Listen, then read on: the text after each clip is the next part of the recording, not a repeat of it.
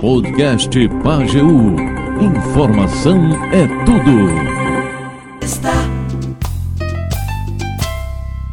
Muito bem, recebendo aqui nos estúdios da Pageu a professora e advogada Tassiana Bezerra para a gente conversar sobre o julgamento né, da inelegibilidade de Jair Bolsonaro. O Tribunal Superior Eleitoral, TSE, está julgando uma ação que pode tornar o ex-presidente Jair Bolsonaro inelegível por, por até oito anos.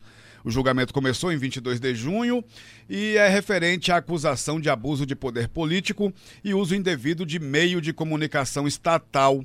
O relator da ação no TSE, ministro Benedito Gonçalves, votou para tornar Bolsonaro inelegível por oito anos. Para Gonçalves, ficou configurado o abuso de poder político de Bolsonaro no uso do cargo. O julgamento também já teve mais alguns votos hoje, foi suspenso e retorna amanhã. Por enquanto, o placar está de 3 a 1 pela inelegibilidade. Com relação às acusações contra o vice da chapa de Bolsonaro, o Walter Braga Neto, esse já se livrou. Né? Já conseguiu maioria, conseguiu quatro votos pela rejeição da denúncia contra ele. Tassiana Bezerra está aqui, é, especialista em direito eleitoral, e vai a, ah, conversar conosco e comentar esse julgamento pela inelegibilidade de Jair Bolsonaro. Boa tarde, Tassiana, tudo bem? Boa tarde, André, tudo bem? Quero dar boa tarde a todos os ouvintes da Rádio Pajeú. Quero agradecer mais uma vez o convite. É sempre uma honra estar aqui com vocês. Ok. Tassiana, uh, eu queria que você começasse dando uma analisada no voto do relator, né, o ministro Benedito Gonçalves. Ele votou por tornar Bolsonaro inelegível e o voto dele foi três horas de voto. Eu estava comentando ontem com um amigo que é, é, eu não teria, eu, eu não, não daria para trabalhar nessa área jurídica não, porque eu não teria paciência não para ficar três horas escutando um cabo ler um, um, voto é muita coisa, né? Então foram três horas de voto do relator, é, ministro Benedito Gonçalves. Eu queria que você comentasse para a gente o que, o que, te chamou a atenção no voto do ministro. Bom, André, é, realmente foi um voto longo. E são três horas, mas ele leu um resumo, viu? O voto dele tem em torno de 400 páginas. É tanto que eu ainda estou na leitura, obviamente, do voto, mas acompanhei o julgamento, vi o resumo. Ele enviou um resumo para cada ministro, justamente pela robustez do voto, tanto em aspectos conceituais do direito que ele traz, como pela quantidade de informações, né? São 392 páginas, se não me engano, o voto do ministro certo? E isso já foi até publicado no site do, TC, do TSE. Veja, o voto do ministro ele acaba sendo um pouco mais robusto de Benedito Gonçalves porque ele é o relator da causa.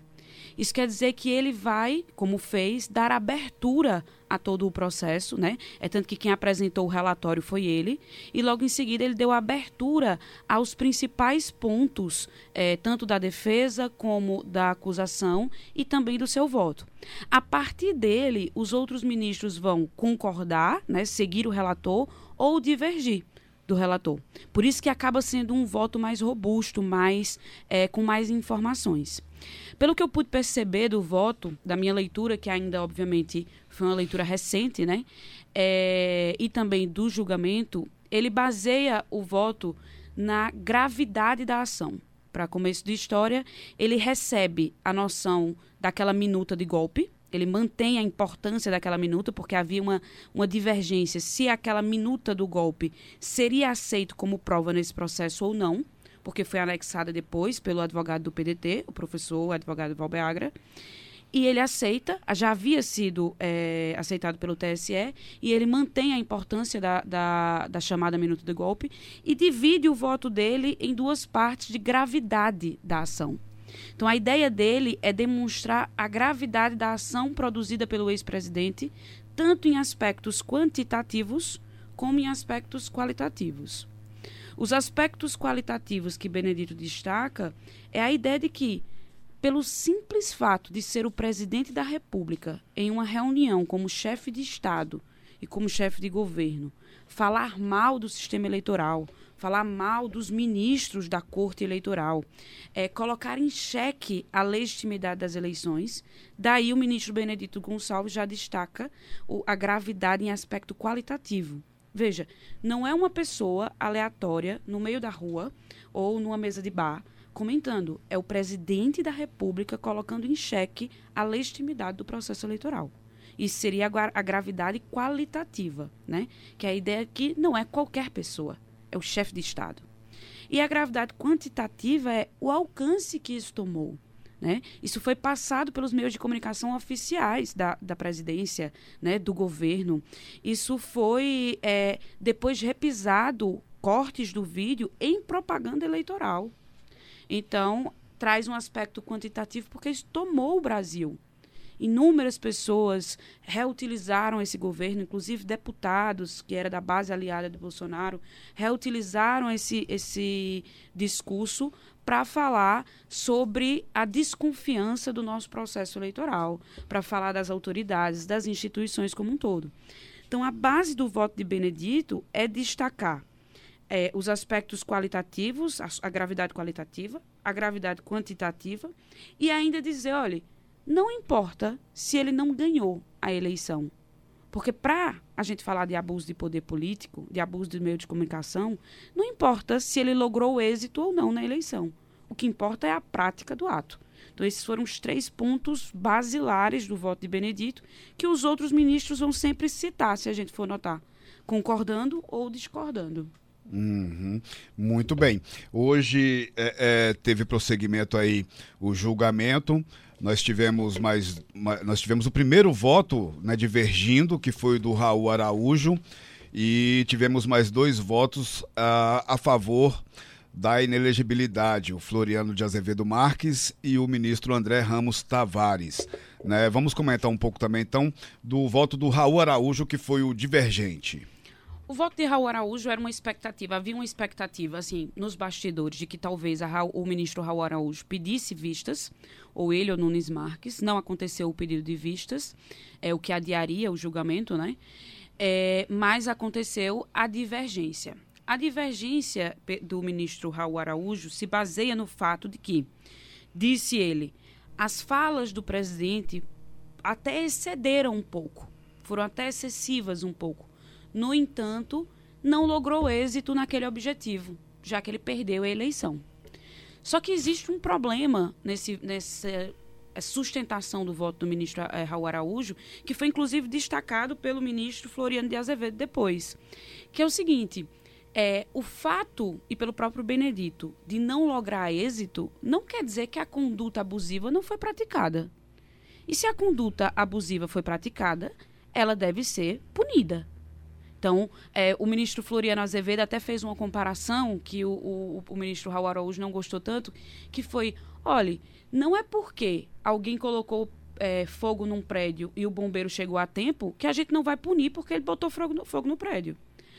A questão é, a conduta abusiva existiu, segundo até agora os ministros, pela maioria, existiu. O fato dele não ter ganhado a eleição não muda nada. Isso está não só na jurisprudência do TSE sedimentado, como está na própria lei complementar de inelegibilidade.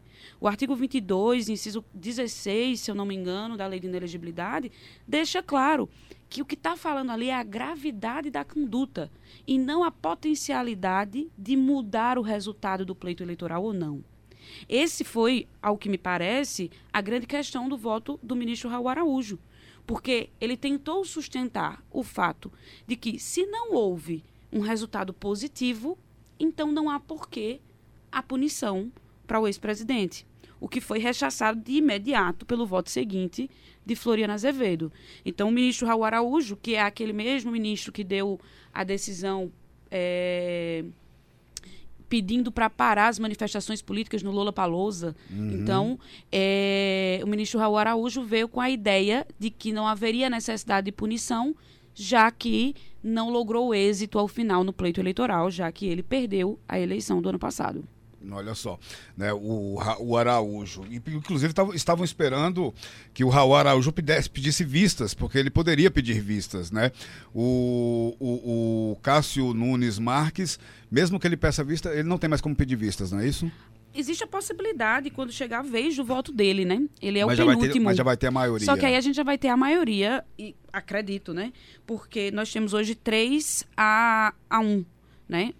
Se, se a ministra Carmen Lúcia, amanhã, meio-dia, que retorna o julgamento, votar a favor da inelegibilidade de Bolsonaro, nós formamos a maioria, né, no caso, forma a maioria pela inelegibilidade do ex-presidente, e aí é, o ministro Nunes Marques e o voto do ministro e presidente do TSE, Alexandre Moraes, obviamente teriam que ser lidos, colhidos, mas já não faria a diferença no resultado final. Não faria a diferença. São sete ministros que São votam? São sete ministros do TSE. A maioria, né, quatro, como, como já aconteceu com Valber, Walter Braga Neto. Exato. Inclusive, esse ponto também eu queria tratar com a senhora com relação ao Walter Braga Neto, que já conseguiu aí uh, se livrar da, da, das acusações, já conseguiu maioria pela rejeição da denúncia pro, contra ele, não é isso? Isso, isso.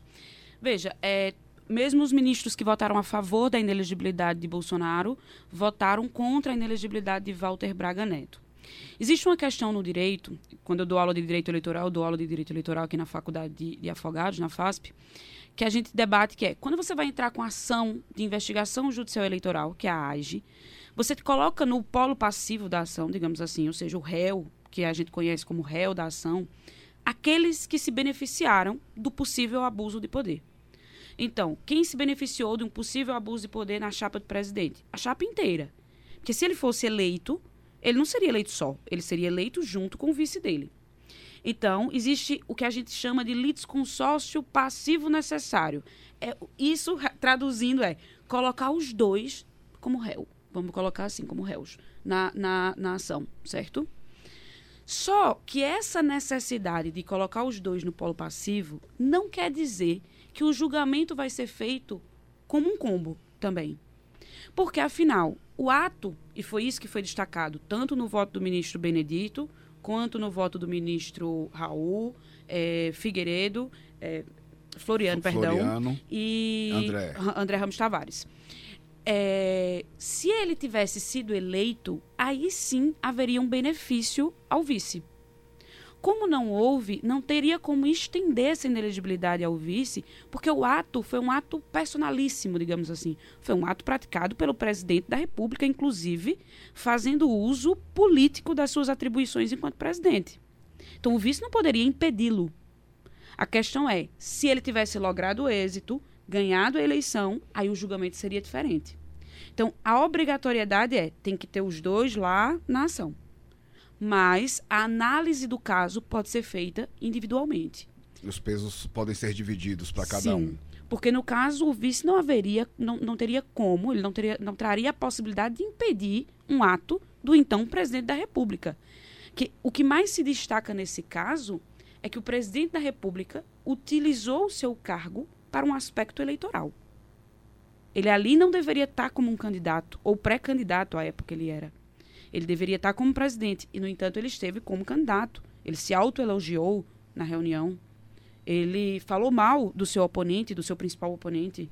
Então, naquele momento, só haveria necessidade, segundo os ministros até agora, de inelegibilidade para Braga Neto se ele tivesse atingido a finalidade maior do abuso de poder, que era lograr êxito na eleição e sair vencedor. Aí seria uma cassação da chapa por quê? Para evitar que a saída de Bolsonaro não permitisse que alguém que se beneficiou do abuso de poder dele assumisse a presidência, que é o que iria acontecer. Uhum. Então é essa a interpretação. É, é, essa, esse negócio de interpretação diz que direito é interpretação. né? É, é, às vezes ela confunde um pouco a gente, porque veja só, é, no direito está é, é, configurado esse, esse abuso de poder né, do ex-presidente Jair Bolsonaro com aquela reunião ali do, do, com os embaixadores e ainda fazendo uso de, de TV estatal, também ali, é, é, né, uso indevido da comunicação estatal. Isso é configurado, já está configurado no, no, direito, não é? Por que então, por exemplo, que o ministro Raul Araújo ele consegue enxergar um, um, um outro ponto né, nessa questão? Porque, pelo assim, eu não sou entendido de direito, especialista aqui é a senhora, eu tenho, inclusive, tenho uma dificuldade danada às vezes para poder trazer do juridiquês para o fofoquês, né, quando a gente vai escrever para o blog. Mas é, é, subentende-se que, que, tem, que houve realmente um abuso de poder ali naquela ação do ex-presidente. Né? Então eu queria entender como é que um ministro do TSE consegue enxergar o contrário. Que pergunta, hein, André? que pergunta capciosa. Mas veja, ela é uma pergunta que é difícil no sentido de que a gente não pode responder objetivamente essa pergunta. Eu não posso te dizer objetivamente o que passou pela cabeça do, do ministro Raul Araújo. Mas é, a gente tem que lembrar que o direito, além de ser interpretação, o direito é produzido por homens e mulheres. Então, existem formas de enxergar os fatos, os atos. Existem formas de enxergar, formas de enxergar aquilo que o presidente produziu. É óbvio, né? É, a gente sempre fala isso com os alunos. É óbvio que existem algumas situações que elas, elas são muito claras para alguns e para outros nem tanto. No caso específico, a gente não pode dizer que não há é, nenhum tipo de argumento. Não, a, a defesa foi feita por é, o, o, advogado Tarcísio, que já foi ministro da corte, uma defesa brilhante, inclusive, de um advogado brilhante é, também. E, assim, é importante que exista a, a diferenciação de que existe também uma produção subjetiva do indivíduo ali. Então, é a minha cabeça, é a sua cabeça, né? A gente precisa entender que mesmo tendo a regra posta, mesmo tendo a lei, no final das contas é impossível não haver uma impressão pessoal das coisas. É impossível, é exigir demais de um ministro, de um desembargador, de um juiz, é, que ele acabe não deixando de imprimir a sua, pessoa, a sua questão pessoal. E aí eu estou dando a minha opinião nesse sentido, uhum. né? E com relação ao ministro Raul Araújo, ele, ele apresentou argumentos jurídicos que para ele foram importantes, que é a ideia de que, olha, não houve uma lesão ao processo democrático porque ele não logrou êxito na eleição. Ele se apega nessa questão ele do êxito apega, que não houve. Exatamente. Então, ele sustentou essa interpretação. É uma interpretação divergente do que o TSE vem trabalhando? É, mas é uma interpretação que ele pode sustentar. Pode ser que um dia é, haja alguma modificação nesse sentido. Não é o caminho que nós estamos vendo hoje nessa AGE. Ok. Uh, doutora Tassiana, vamos falar um pouquinho sobre os desdobramentos né, de, desse julgamento. É, amanhã tem a continuidade.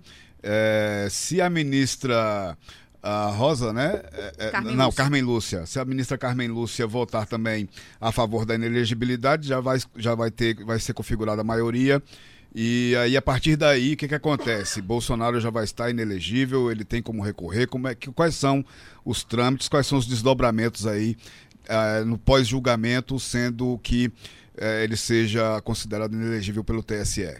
Veja, em regra, uma decisão do TSE não há possibilidade de recorrer, em regra. A não ser que a gente esteja falando, que é o meu caso, justamente, da cassação de direitos políticos, né? Tornar alguém inelegível é impedi-lo de exercer direitos políticos. Então, isso é um caso constitucional, que poderia ser revisto pelo Supremo Tribunal Federal. Só que qual é a questão? Hoje nós temos do Supremo Tribunal Federal alguns ministros que estão aqui no TSE, como é o caso de Alexandre Moraes, como é o caso de Carmen Lúcia. Então, é uma composição parecida, né?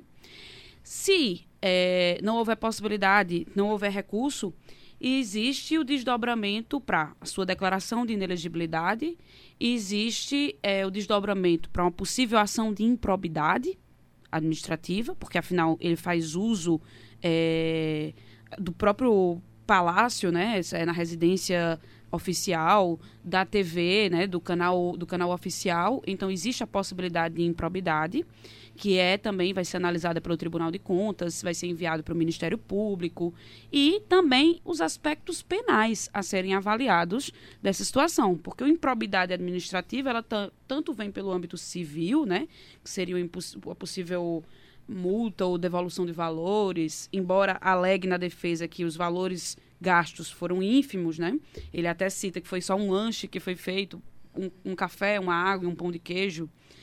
E, mas tem também o desdobramento penal, caso exista a identificação de algum âmbito é, criminal nessa área. Então, cabe a esse desdobramento que pode chegar também a penal. Pode, pode sim. Porque veja, a situação, a conduta em si, ela não é uma conduta que ela corre somente, hoje a gente está vendo no âmbito eleitoral. É esse o julgamento que está acontecendo. Mas ela não é uma conduta que cabe somente é, a ser investigada pela justiça eleitoral. Ela pode ir para a justiça comum, ser investigado no âmbito penal, ser investigado no, no âmbito civil, certo? Dependendo do desdobramento. Isso vai ser enviado e ainda vai ser investigado. Vai haver a necessidade ou não de abertura de ação. Não é uma, uma obrigatoriedade. Isso tem que ser Mas analisado. Exatamente, isso tem que ser analisado pelo Ministério Público, pelo Tribunal de Contas. É tanto que os próprios eh, ministros, e ao final Alexandre de Moraes, quando fez uma espécie de relatório do dia de hoje, deixou claro que ao final das sessões, tudo seria enviado para os órgãos competentes. Tribunal de Contas da União, Ministério Público, para analisar se havia necessidade desses desdobramentos ou não. Se isso tivesse acontecido, essa reunião com os embaixadores, né, é, é, tudo isso tivesse acontecido fora de uma, de uma pré-campanha, é, o- o- a leitura seria a mesma ou não? Ou não teria problema nenhum? Para a investigação por meio de AIGE, existe uma demarcação do tempo, que a gente faz assim. Geralmente é o registro de candidatura até a diplomação. Os atos produzidos ali, que possam configurar abuso de poder, vão ser investigados por meio de AIGE. Essa é a demarcação é, clássica, digamos assim, a regra geral. Mas atos anteriores a essa data, como é o caso desse, se eu não me engano, eu, eu- eu vou até pedir licença aqui, mas se eu não me engano, ele ainda não havia sido registrado como candidato, não sei se já estava, já tinha sido. Eu também tenho essa dúvida. É, eu não sei se já tinha sido homologado ao seu registro nesse período, para ser bem honesta. Mas, mesmo assim, atos produzidos antes desse chamado processo eleitoral, e quando é que começa proce- o processo eleitoral? Com as convenções. É isso que diz a doutrina majoritária. Podem ser objeto de investigação por meio de AGE, se configurar abuso, abuso de poder e se deixar claro que ela tinha a intenção de interferir no processo eleitoral próximo. Ou seja, se isso tivesse acontecido em janeiro, poderia ter a mesma consequência? A jurisprudência do TSE diz hoje que poderia ter a mesma consequência. Se se deixasse claro que ele tinha a intenção de ofender o próximo pleito eleitoral. A, a intenção aí, então, é o que seria analisado, Sim, né, a intenção de prejudicar o processo eleitoral. exato. Não é isso? Porque a AIGE, ela tem como objetivo principal, André, a ideia de você ofender a normalidade do pleito, de você é, violar a paridade das armas que a gente faz, que nada mais é do que a igualdade. A gente parte do pressuposto de que os candidatos eles têm que partir do mesmo ponto de igualdade para possivelmente lograr isso na eleição. É o que a gente chama de paridade das armas. No momento em que um presidente faz uso do seu cargo, falando mal das instituições brasileiras, do processo eleitoral brasileiro, inclusive manchando, de certa forma, a figura do país internacionalmente, para colocar em, em risco a legitimidade da nossa- das nossas eleições, caso ele viesse a perder, e ele está afetando a normalidade do pleito. Está deixando claro que o pleito não vai correr, as eleições não vão ocorrer dentro da normalidade esperada. Então, a AIGE tem esse objetivo. Mesmo tendo essa demarcação de tempo a partir das convenções, caso o fato tivesse ocorrido antes, hoje a jurisprudência do TSE diz que poderia sim ser objeto da ação de investigação eleitoral. Muito bem, doutora Tassiana Bezerra, algo mais que a senhora queira destacar nesse ponto, né, com relação a esse julgamento? Veja, a expectativa agora é para o dia de amanhã, né? A gente tem ainda três ministros para votarem: a ministra Carmen Lúcia, o ministro Nunes Marques e o presidente do TSE, que é o ministro Alexandre Moraes. Isso vai ter, inclusive, desdobramentos, é até bom lembrar disso, já que você perguntou, para o próprio. para a própria ação que corre no STF, porque já existem ações de fake news no STF, é, colocando também o ex-presidente, né? Então, o que for decidido nessa ação vai ser levado para lá também, vai servir como prova. Afinal, o ato ele utiliza do cargo dele como abuso de poder político, ele é, utiliza os meios de comunicação oficiais também, mas além de tudo ele utiliza tudo isso para propagar fato, é, é, é, informações que na verdade são desinformações, né? Esse é o principal ponto, inclusive destacado em todos os votos até agora, é que não foi somente uma reunião em que ele acabou tendo um tom eleitoral, mas foi um tom eleitoral num sentido de propagar fake news, de propagar desinformação. É por isso que isso pode ter consequências no âmbito penal. E por isso que isso vai ser utilizado, esse processo vai, pode ser utilizado no âmbito dos do inquérito das fake news no STF, que é quem está à frente é o próprio ministro Alexandre de Moraes. Muito bem. Muito obrigado, doutora Tassiana, né, pela aula de direito eleitoral. Eu que agradeço, André. Espero que eu tenha sido clara e que não Com tenha certeza. ficado no juridiquês, que é chato, a gente sabe que é. Mas alguns, algumas nomenclaturas, conceitos, não tem jeito, a gente tem que utilizar e tentar traduzir o máximo que der, né? Eu me coloco à disposição sempre, a gente está aí na véspera do ano da eleição, né, mais uma vez, é, e o, o debate político é um debate que é necessário e é, um e é importante que a gente faça esse debate de maneira limpa, transparente, traduzindo informações para que as pessoas se aproximem cada vez mais do direito eleitoral e da política, certo? Muito bem. Muito obrigado.